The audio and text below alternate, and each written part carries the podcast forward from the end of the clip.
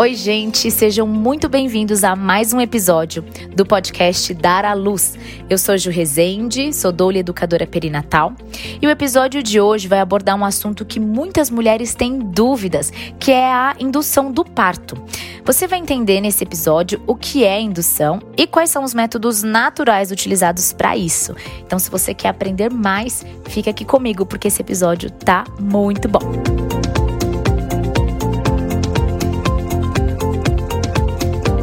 Então a gente vai começar entendendo o que é essa indução do parto. Tem uma definição que eu encontrei que eu acho que explica muito bem, acho que vai ficar bem claro para você. É, essa definição diz assim: a indução é a estimulação do útero com o objetivo do início do trabalho de parto. Isso tudo para assegurar o nascimento da criança em um tempo apropriado, quando se avalia que a mesma estará mais segura fora do útero do que dentro dele. Então, gente, é, induzir significa provocar, né? A indução do parto é provocar o início do trabalho de parto. Quando a gestação não vai poder seguir naturalmente, então quando por algum motivo, e ainda nesse episódio vou trazer aqui para vocês os motivos, né, alguns motivos, mas quando por algum motivo essa gestação não vai poder seguir naturalmente, não vai poder seguir espontaneamente, não vai poder esperar o trabalho de parto espontâneo, né?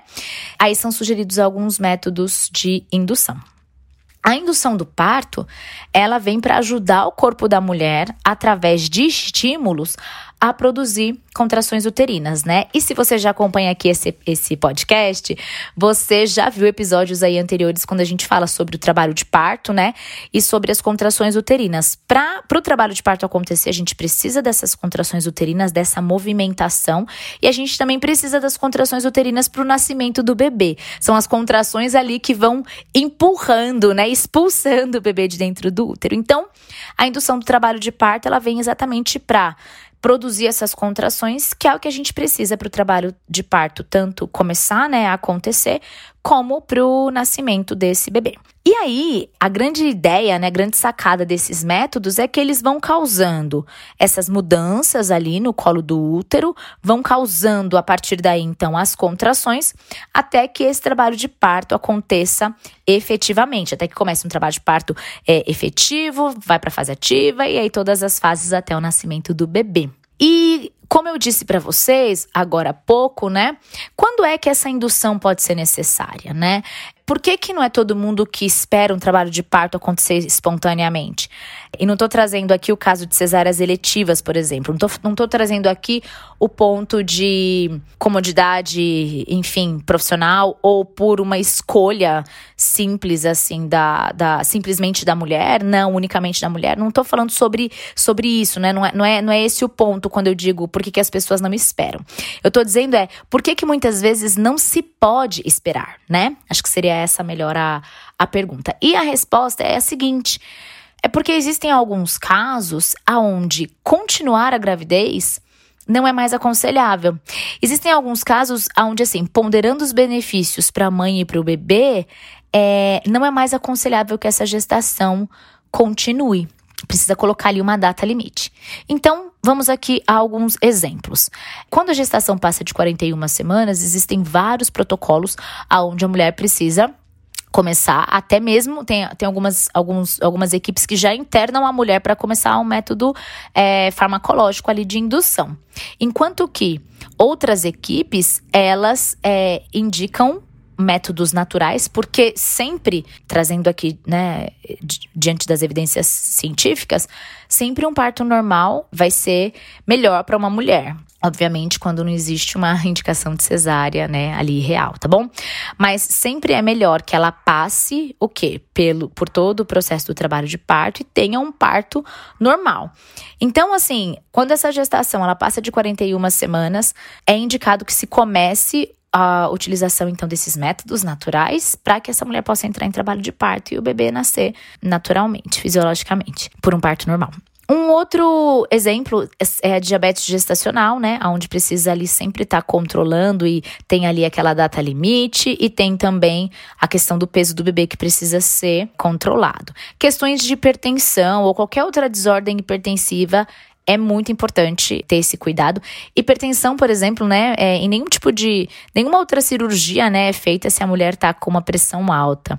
Mas a cesárea muitas vezes é feita é, antes mesmo da tentativa de um trabalho de parto. Então, sempre esse trabalho de parto vai ser melhor para essa mulher, tá certo? É, então, gestação depois de 41 semanas, diabetes gestacional, hipertensão, restrição de crescimento fetal, né? Quando por algum motivo esse bebê está sendo restrito ali de alguma forma, então é importante tá sempre pensando que existem nessas né, possibilidades exatamente porque muitas vezes dentro do útero não é mais tão seguro para esse neném. É qualquer outro tipo de evidência, né, de comprometimento fetal. Também existe a colestase, né, que é uma que é uma doença que a mãe pode desenvolver, que é bem perigosa para o bebê. Então, todas essas que eu citei são algumas das condições, né, aonde é necessário se colocar uma data limite para o fim dessa gestação. Entende? É por isso que se, que se entende, então, que nesses casos é mais seguro aqui fora por esse bebê do que dentro do útero, né? Sempre o, o intuito, a grande ideia é garantir o bem-estar da mãe e do bebê. Porque no final de tudo, né, o que todo mundo quer é a mãe bem e o bebê bem também.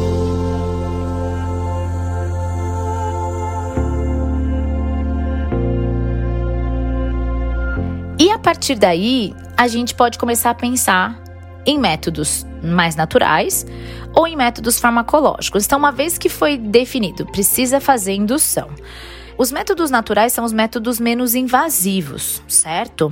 E os métodos farmacológicos já são métodos mais invasivos e é necessária internação hospitalar para a utilização dos medicamentos, né? É, em casos medicamentosos aí. Bom, o que eu vou trazer aqui hoje e vou focar mais são nos métodos naturais, tá bom? Que não exigem internação, podem ser feitos em casa mesmo e através de estímulos naturais. Então, por exemplo, banhos quentes e escaldapés. A gente tem ouvido falar que oferece muito resultado isso, porque leva a mulher primeiro a ter conforto, relaxamento, é, mais tranquilidade e tudo isso, né, ajuda nesse fluxo hormonal para o trabalho de parto. Banhos quentes, escaldapés, manter os pés quentes, né? É, isso faz muito sentido. Um outro estímulo natural o método natural são chás estimulantes e comidas picantes, né? É, existe aí o chá da Nauli, que é uma parteira mexicana bem famosa. Existem outras composições aí também que o pessoal costuma compartilhar. Mas é, os banhos, né? Escaldapés, chás, comidas, eles têm evidências científicas mais fracas, tá bom? Porém, gente, eu sempre falo, né? Tá na chuva, é para se molhar, né? Então, já tá fazendo, já faz tudo que pode ser feito. Mas, obviamente, né? A gente tem percebido que eles trazem bastante resultado. Um outro método natural é a ingestão de tâmaras, tá? Que isso não precisa ser feito somente na, no, na indução do trabalho de parto, ali na hora, né? Que também vai ter um, não vai ter um efeito tão, não é tão eficaz.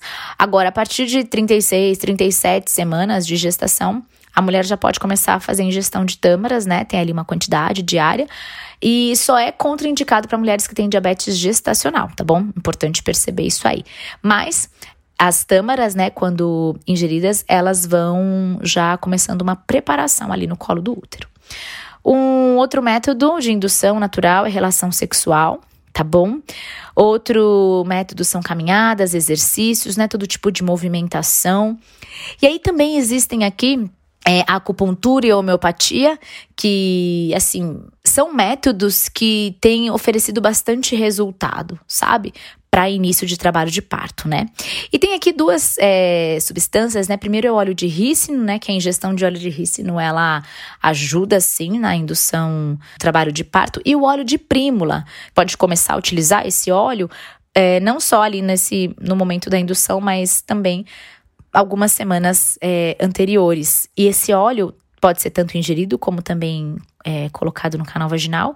E ele faz a preparação do colo do útero. Agora, claro, tá? Sempre com a indicação da sua enfermeira, da sua obstetriz ou do seu médico, da sua obstetra, tá bom?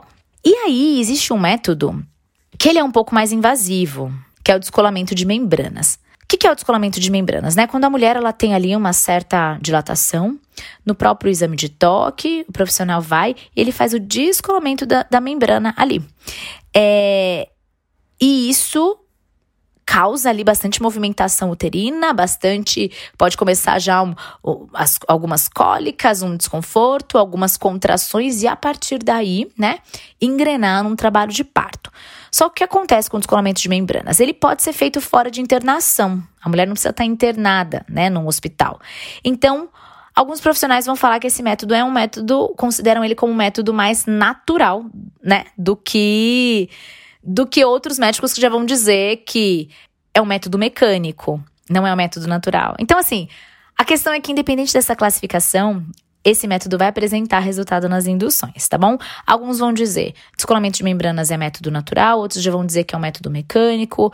É, ele só não é farmacológico, né? Mas é, fica aí entre essa classificação, tá bom? Mas é considerado também e tem bastante resultado. O que, que é importante a gente pensar? É, que os métodos naturais são menos invasivos e os farmacológicos são mais invasivos e precisam ali ser feitos já para a utilização né, de medicamentos e substâncias com a mulher em internação.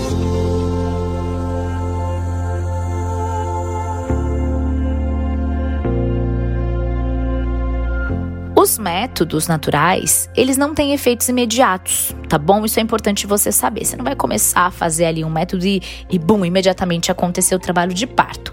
A não ser que o trabalho de parto já estivesse para acontecer ali naquele momento mesmo. Mas às vezes pode levar horas, pode levar até mesmo alguns dias, né? Para ter os efeitos que você espera.